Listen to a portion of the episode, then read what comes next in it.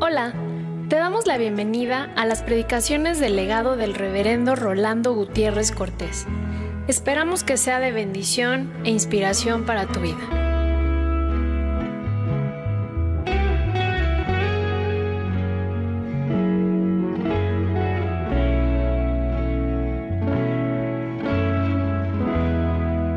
Segunda Tesalonicenses 1, del 3 al 12, de donde ha de venir a juzgar a los vivos y a los muertos. Nosotros esperamos confiadamente la venida del Señor. Y lo esperamos confiadamente porque creemos que nos ama, como nos lo ha mostrado desde el mismo momento de haber sido recibidos con sus brazos abiertos, con palabra de perdón, cuando por la fe nos abrazamos a la oferta de misericordia que en Él nos ha hecho nuestro Dios y Padre. Confiadamente esperamos la venida del Señor, quien con voz de mando, con voz de arcángel y con trompeta de Dios, descenderá del cielo. Con voz de mando, porque es voz de Señor con voz de arcángel, porque está sobre todos los mensajeros que hasta este momento en los cielos y en la tierra hemos dado testimonio de su gloria. Pero con trompeta de Dios, porque es la convocatoria final no solamente para los que habrán de levantarse de entre la tumba, sino también por aquellos que habrán de recibirle aún vivos en transformación de sus cuerpos. Pero como subió al cielo, así también descenderá del cielo. La justicia que anunciamos se nutre en la compasión de quien nos ha creado. Él es misericordioso y Él nos ha acreditado a su Padre con toda su misericordia, sabiendo que su Padre nos ha creado a través de su palabra, pero también que nos ha redimido a través de su muerte expiatoria y suficiente manifestada en el Calvario. El juez que esperamos es el mismo Salvador nuestro que dio su vida por nosotros.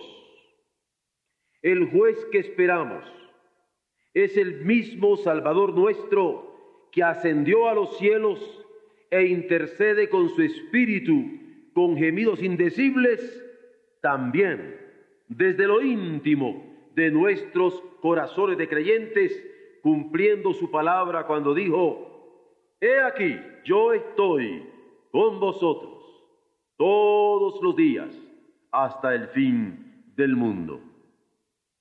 Esta es la segunda venida de Cristo, reconocido por el apóstol Pedro como el príncipe y salvador de nuestras almas.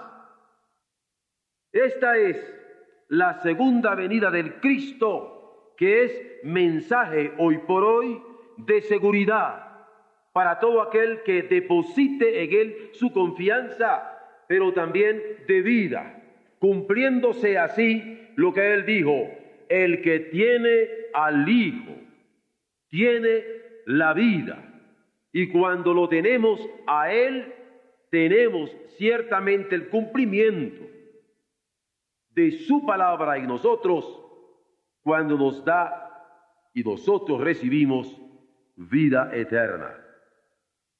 Es esperanza, ciertamente, pero una esperanza con contenido, porque el contenido de nuestra esperanza está en el que ascendió y que seguramente en ese mismo cuerpo vendrá en forma gozosa para los redimidos que han guardado con fidelidad sus vidas en medio de las aflicciones, no habiendo sido engañados, sino más bien advertidos por Él cuando nos dijo, en el mundo tendréis aflicción, más confiad.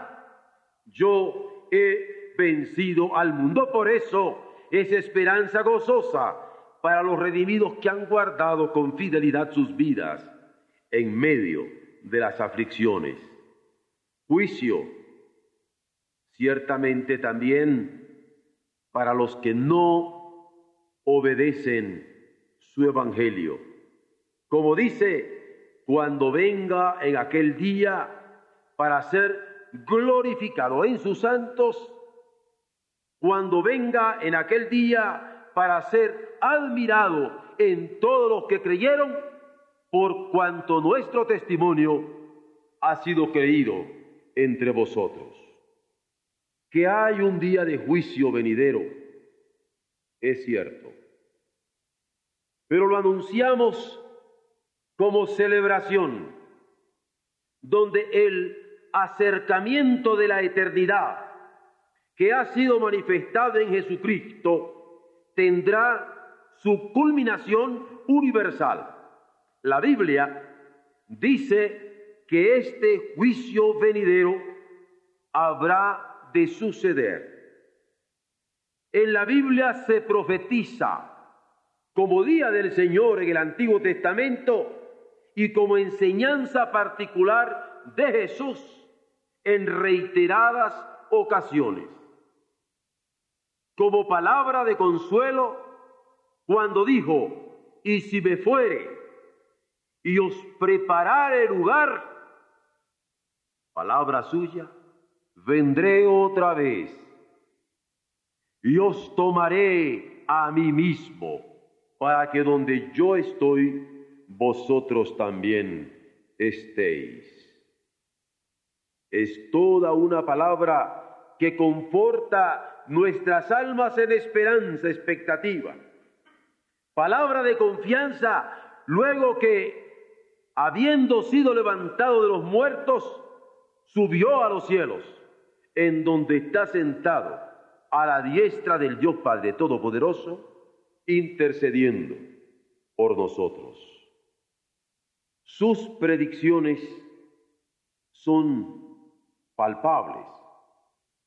Al advertirnos que se anunciará con constatación de cambios, como los que vivimos hoy por hoy, que son cambios irreversibles en el mundo espiritual, irreversibles en el mundo moral, irreversibles en el mundo social y natural, como lo estamos viendo. Él no nos engaña. Quien lee la Biblia identifica lo que enseña sobre las transformaciones que se vivirían, la seguridad, con que habría de ser anunciado. La espera que Jesús nos significa porque vendrá otra vez, porque el reino de Dios predominará al final. La Biblia conserva este mensaje de seguridad que todo sufrimiento acabará y ya no habrá más llanto ni dolor, porque todas estas cosas habrán de pasar. Y no solamente a causa del hambre y las pestes que nos causan llanto y dolor y que sufren tantas naciones de la tierra, sino el llanto y dolor que hoy por hoy estamos padeciendo en las injusticias, incluyendo la depresión, que a niveles personales vivimos tantas veces, o el terror a la muerte que llega a tantos niños, a tantas mujeres, a tantos ancianos, a tantos varones, y que se han instituido como negocio para tantos en distintas formas de violencia y que están cegando con hambre y con terror y con muerte y con pestes en nuestros momentos actuales.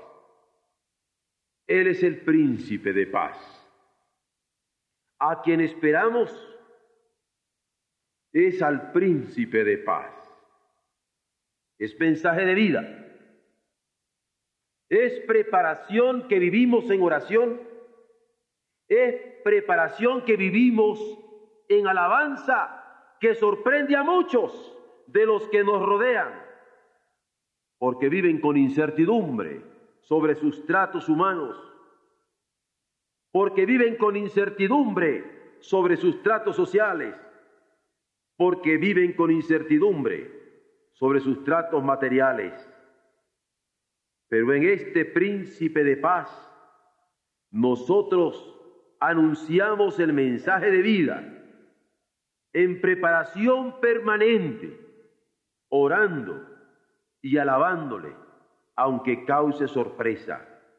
Porque en la seguridad de su segunda venida sabemos que la justicia y la paz serán establecidas al fin por quien se anuncia como príncipe de paz. A quien el Antiguo Testamento señala que vendría a la tierra como príncipe de paz y en el Nuevo Testamento es palabra de vida y esperanza que dan como advertencia todos los apóstoles en su mensaje pastoral, particularmente Juan en el Apocalipsis, quien da como mensaje final, ciertamente vengo en breve. Amén. Sí, ven, Señor Jesús, príncipe de paz. La venida de Jesús ha sido histórica, la que experimenta cada vida que le acepta como su único y suficiente Salvador, es vital. Jesús la califica de abundante, de vida abundante. Es más, la identifica como vida eterna. Por ello, si es cierto que del día y de la hora nadie sabe, ni aun los ángeles de los cielos, que insiste en ser huésped de cada corazón, sí, lo sabemos. Y cuando Él nos pide que abramos las puertas de nuestro corazón para entrar y cenar y hacer en nosotros su morada, lo está diciendo para que en la fe le conozcamos y vivamos la seguridad con que Él quiere que nosotros vivamos como hijos elegidos en Él por nuestro Padre eterno. Consuela que con el establecimiento definitivo del reino de Dios, sabemos por revelación bíblica que no habrá llanto más, ni habrá más dolor. Sabemos que es duro el sufrimiento, sabemos que es dura la muerte, pero que no es lo único que trae inquietud al corazón de los hombres. También duele el despojo de los débiles. También duele la explotación de trabajos retribuidos con injusticia. También duele discriminaciones por causas de raza. También duele discriminaciones por causas de sexo. También duele discriminaciones y vejaciones por causas de opiniones distintas. También duele la miseria de quienes sufren abandono. Pero sabemos que ni el resentimiento, ni la amargura, ni el odio, ni la violencia curan los desgarramientos que provoca en nuestras almas la injusticia de la cual podemos estar siendo testigos. A nosotros, a nosotros hace falta obedecer la voluntad de Dios, que Pedro cuando estaba aconsejando a los hermanos que estaban sufriendo la enorme persecución del imperio de Roma, les dice que hicieran el bien entre tanto para hacer callar la ignorancia de los hombres insensatos. Y entre tanto que esperamos a Jesús con esta seguridad total, el llamamiento como iglesia es a hacer el bien, haciendo callar la ignorancia de los hombres insensatos. Nuestra esperanza es esperanza activa. De acuerdo a la revelación de la Escritura, Jesús dijo a sus apóstoles que no tocaba a ellos saber los tiempos ni las sazones. Sin embargo, a nosotros ha tocado constatar en este tiempo muchos cambios. Jesús dijo a sus apóstoles que no tocaba a ellos saber los tiempos ni las sazones. Sin embargo, a nosotros ha tocado constatar en este tiempo señales y cosechas. Oremos conscientes de esta constatación con espíritu alerta para que el Señor nos haya preparados habiendo confesado su nombre como único y suficiente Salvador. Oremos conscientemente de estar tocando estos cambios, estas señales y estas sazones, haciendo el bien y no el mal. Meditemos en quien creemos, como lo estamos haciendo a esta hora, para edificarnos mutuamente.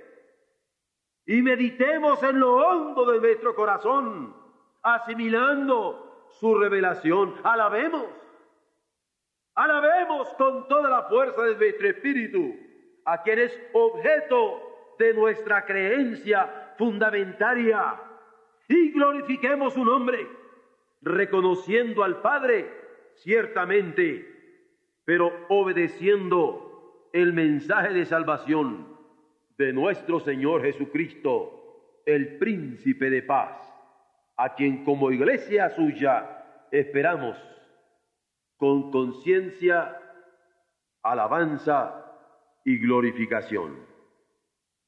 Esperamos a nuestro Salvador. Por eso lo hacemos confiadamente. Pero también por eso anunciamos con fidelidad como Pablo al estarle hablando a su discípulo Timoteo, dando gracias al que nos fortalece, a este Cristo Jesús, Salvador y Señor nuestro, porque nos ha tenido por fieles, poniéndonos en el ministerio. Disfrutemos el contenido del Evangelio, saboreémoslo, paladeémoslo, compartámoslo, gocémoslo, echemos mano de la vida eterna, porque no estamos atrapados sin posibilidades de esa victoria que vence al mundo y que el apóstol Juan identificó como nuestra fe. Con esta fe, gocémonos anunciándole como Salvador. Somos generación con salida en estos momentos de tanta presión y tanta depresión.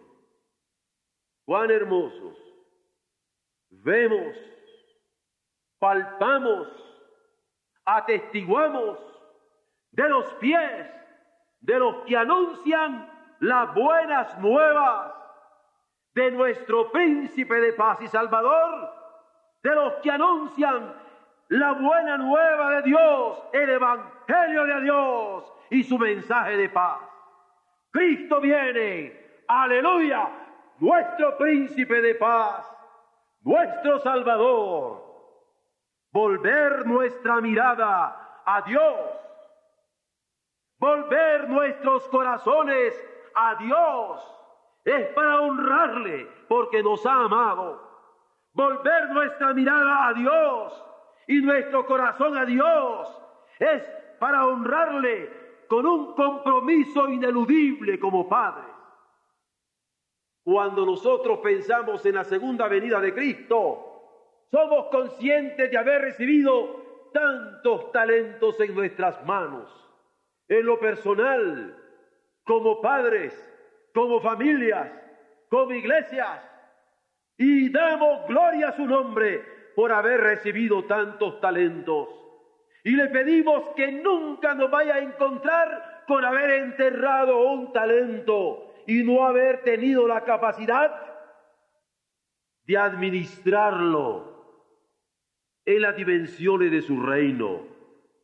Yo pienso con temor y temblor cuando en tanto que padres no hayamos recibido solamente talentos, sino que hayamos recibido herencias preciosas que no podemos enterrar por indolencia, indolencia nuestra, porque cuando venga el Señor y pregunte por el talento, por la herencia que hemos recibido en nuestros hijos, ¿qué diremos al Señor? ¡Ay del Padre! Que no solamente por negligencia, sino por indolencia está siendo irresponsable ante el Cristo, príncipe de paz, Salvador nuestro, Señor precioso, que nos ha querido dar tan grandes dones. Volver nuestra mirada a Él es volver nuestra mirada con conciencia, alzando nuestros ojos sabiendo que solamente de Él es que puede venir el oportuno socorro para auxiliarnos ahora, cuando necesitamos con toda atención ver por lo que Él ha puesto al cuidado de nuestras manos, de nuestros ministerios, de nuestras vidas. Nosotros conocemos que es de quien puede ofrecernos paz, como lo atestiguan profetas y apóstoles, que podemos recibir este socorro. Isaías lo anuncia, que él tendría el nombre de príncipe de paz y lo dilatado de su imperio no tendría fin.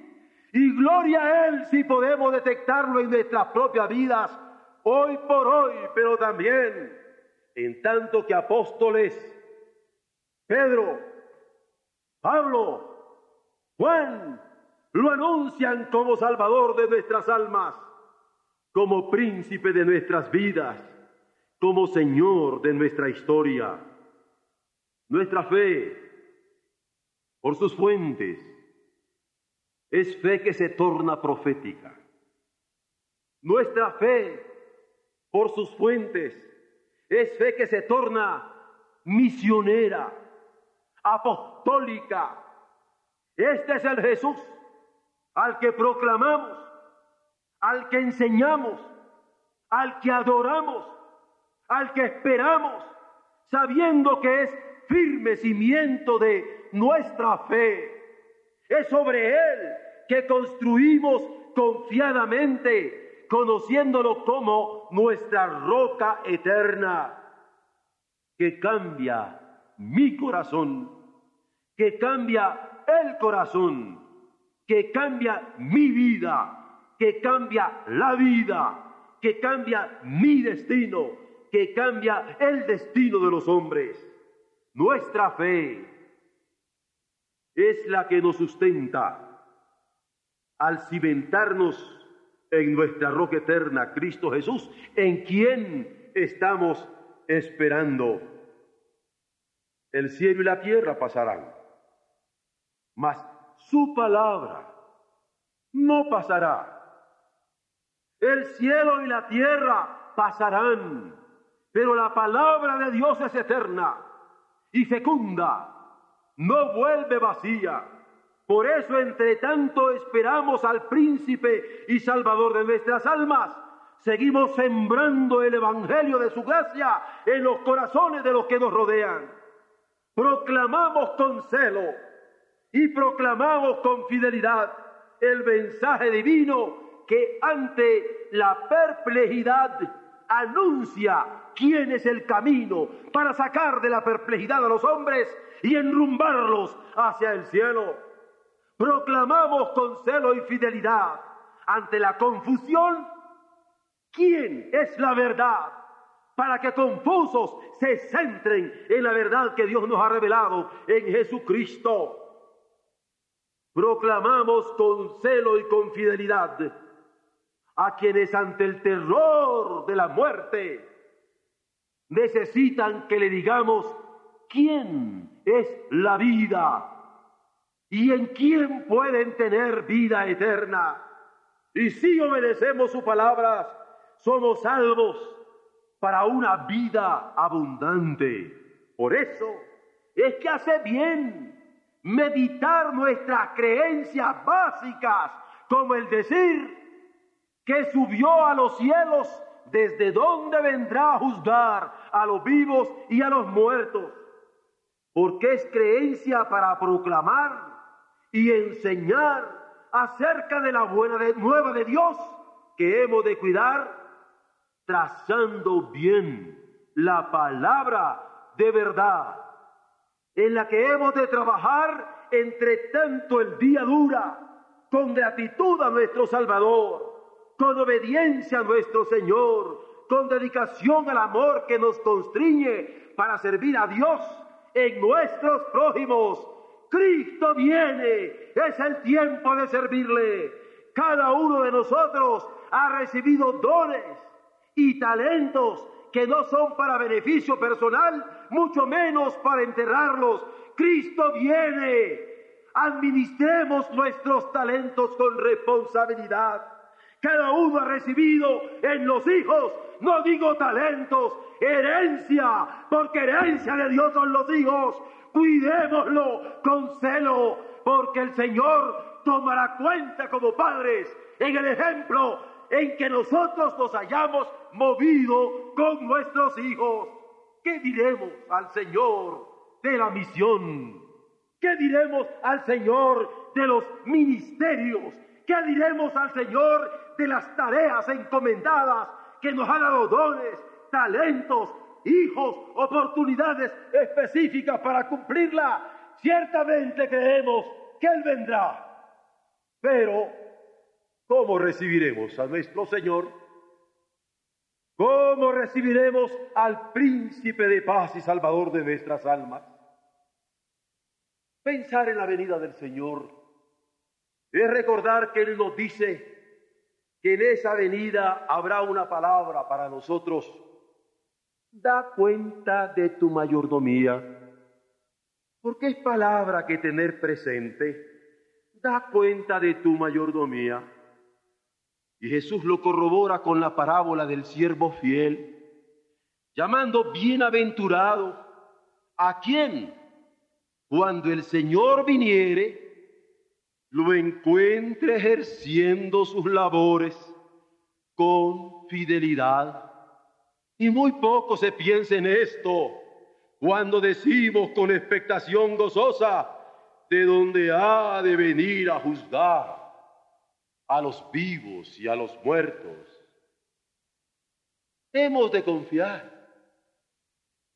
pero hemos de trabajar, hemos de esperar Debemos de actuar con seguridad total, conscientes que la obra es obra de Dios, que es quien da vida y fructifica nuestra siembra, que es quien da vida y dirige cada acontecimiento para que se cumplan sus designios. Hemos de entender lo que entraña para aprovechar el tiempo de tal manera que en cada instancia aparezca como conscientes que el aprovechamiento del tiempo es todo un privilegio que otorga cada día, que permite personalmente ser colaboradores suyos en el ministerio de amor, colaboradores suyos en el misterio del perdón, colaboradores suyos en el ministerio de la reconciliación, colaboradores suyos en el ministerio de la restauración, colaboradores suyos en el ministerio de la exaltación, colaboradores en el servicio que nos ha encomendado. Hemos de escuchar cada vez que oramos tu palabra de aliento eterno. Confía. Confía. Yo he vencido al mundo. Y hemos de bendecir al Señor cuando esta palabra viene para alentar nuestro corazón, particularmente cuando sentimos indignos incluso de su consuelo, pero agradecidos porque nos lo da. Porque esa palabra será una palabra de nutrición y de proyección. Porque es palabra de quien ha querido salvarnos de la esclavitud de un pasado que nos ata, pero también nos ha querido salvar de un presente que nos está paralizando. Y qué terrible es la parálisis de quien nos ha querido salvar de un futuro incierto, para que digamos confiados que le esperamos, alertas y listos. Hemos de esperar fieles, con paciencia y fe. El consejo es, de acuerdo a la carta a los hebreos, versos 35 al 38 del capítulo 10, no perdáis, pues, vuestra confianza, que tiene grande galardón, porque os es necesaria la paciencia, para que habiendo hecho la voluntad de Dios, obtengáis la promesa, porque aún un poquito, y el que ha de venir, vendrá y no tardará, mas el justo vivirá por fe y si retrocediere, no agradará mi alma. No podemos retroceder habiendo recibido ministerios tan preciosos, dones tan preciosos, hijos tan preciosos a nuestro cuidado. No podemos retroceder.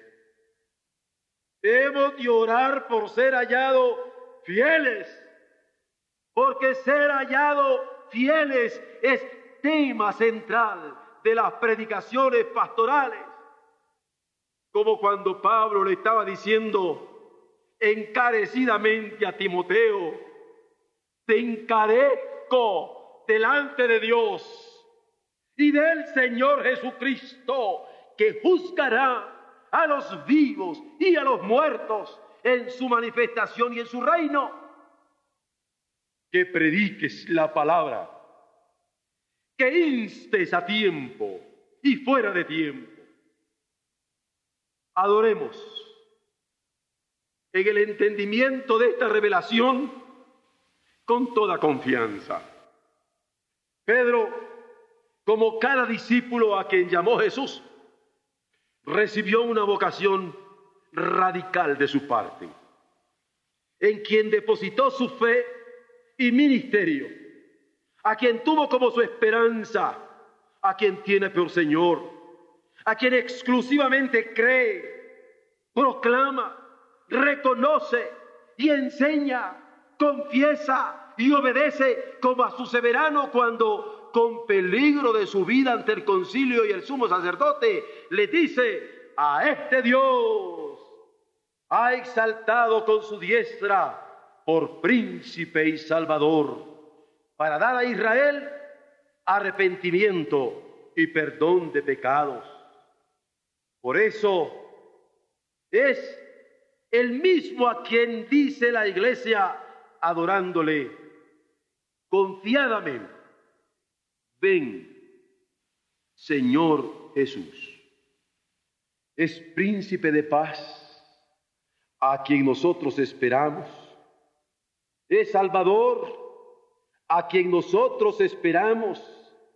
Es Señor a quien nosotros esperamos. Es juez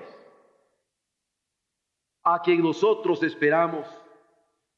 Pero un juez conocido, entrañablemente conocido. Por eso nuestra fe con alborozo de novia, espera el retorno de Jesucristo. Y es fe que hay que vivirla. Hay que vivirla con gozo. Es fe que hay que vivirla con firmeza.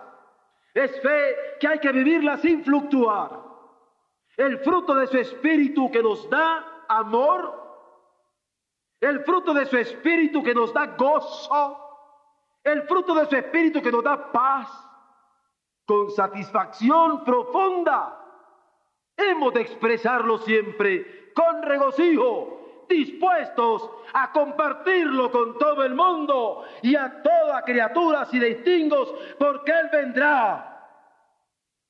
Y lo conocemos. Esto nos permitirá gozar nuestra fe, disfrutarla como precioso regalo personal para toda la creación, como herencia que tenemos a precio de su sangre.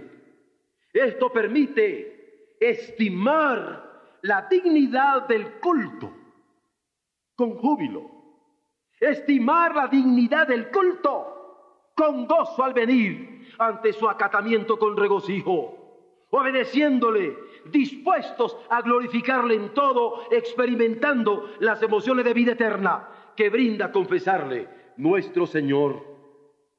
La fe de los salmos, adunada a la apostólica, es fe que coincide con la nuestra, pues tanto el Padre es fiel como el Hijo, nuestro depositario confiable.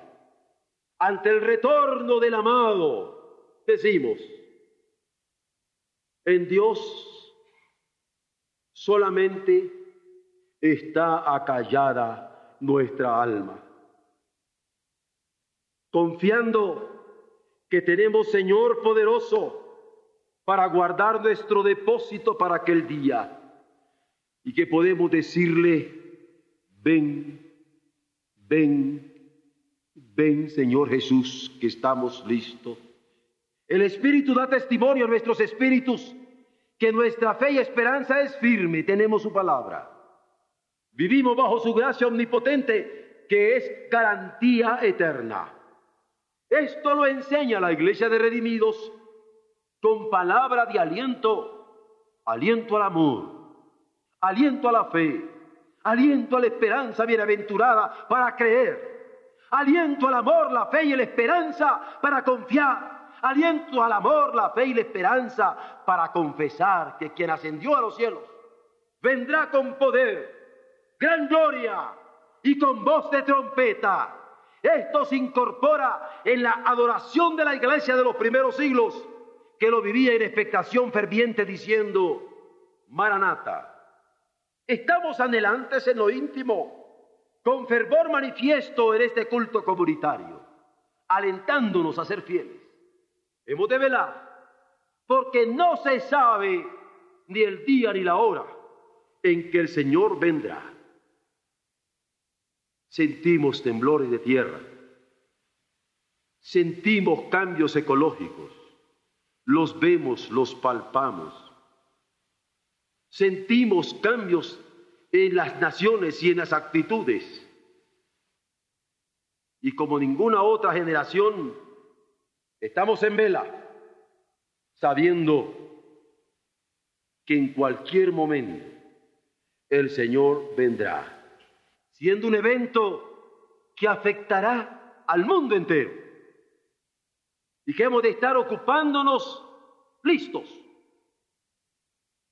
que hemos de estar ocupándonos arrepintiéndonos, que hemos de estar ocupándonos confesando nuestros pecados, dispuestos a cambiar la forma de vida que tenemos, por la que Dios quiere, para que cada uno, abandonándonos a su misericordia infinita, nos ocupemos en serle fieles, comprometiéndonos al recibir abierta y públicamente su llamado, recordando que a quien le confiese delante de los hombres y viva por él delante de los hombres, él le confesará delante de su Padre que está en los cielos. Por eso, confiadamente confesemos subió a los cielos, de donde ha de venir a juzgar a los vivos y a los muertos, nuestro príncipe de paz, nuestro Salvador, nuestro Señor, nuestro juez. Amén.